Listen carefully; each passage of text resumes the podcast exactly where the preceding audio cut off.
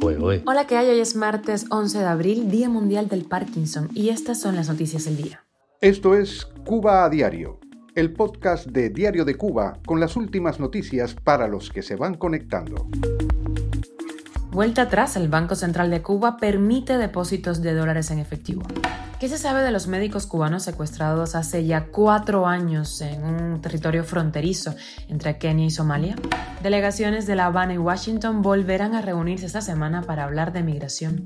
Las máximas autoridades de La Habana piden colaboración a los dueños de los bares. Buscan a una joven desaparecida en La Habana hace 10 días. Te contamos los detalles. Esto es Cuba Diario, el podcast noticioso de Diario de Cuba. El Banco Central de Cuba vuelve a aceptar los depósitos en efectivo de dólares estadounidenses en las cuentas bancarias, con lo que echa atrás la prohibición existente al respecto hasta el momento.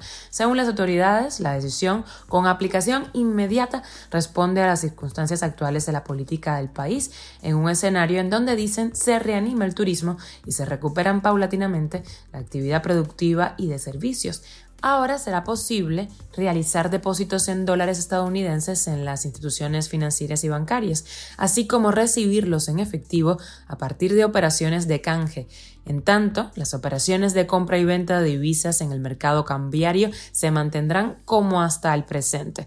Para el economista Pedro Monreal, se trata de una decisión de blanquear el mercado negro cambiario de dólares y de favorecer la dolarización parcial resultante de un creciente uso del dólar en transacciones privadas. Cuba a diario. Esta semana se cumplirán cuatro años del secuestro del cirujano Landy Rodríguez Hernández y el especialista en medicina en general Acele Herrera Correa en un territorio fronterizo entre Kenia y Somalia. Ellos estaban ahí cumpliendo misión internacionalista.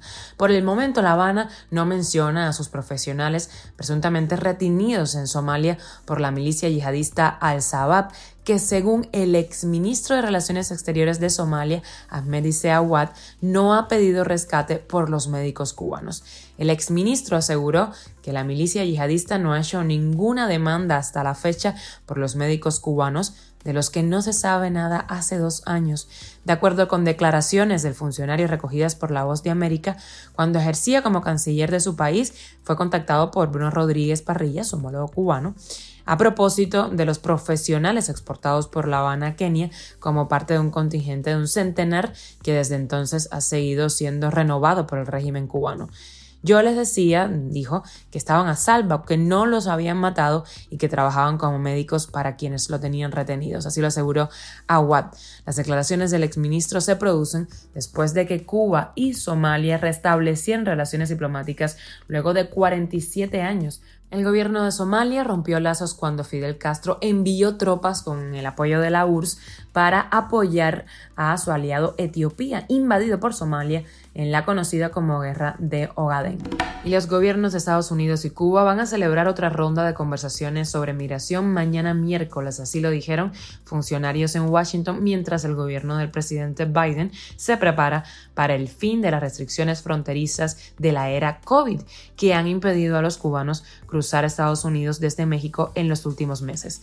La reunión de alto nivel en Washington seguirá a la celebrada en La Habana en noviembre pasado y se produce un año después de que la administración Biden reanudara este tipo de contactos con La Habana tras una larga pausa bajo el mandato del expresidente Donald Trump.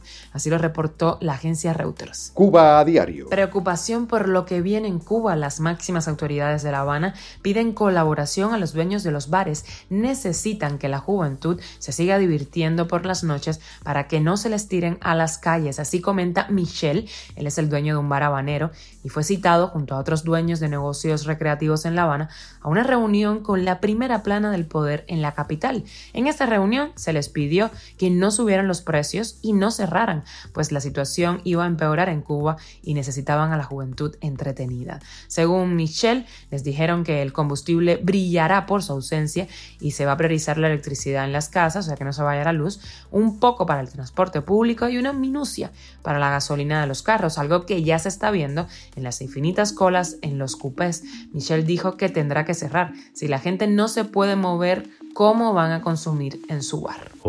Y con la noticia extra, un mensaje de alerta de una madre cubana que busca a su hija desaparecida en La Habana.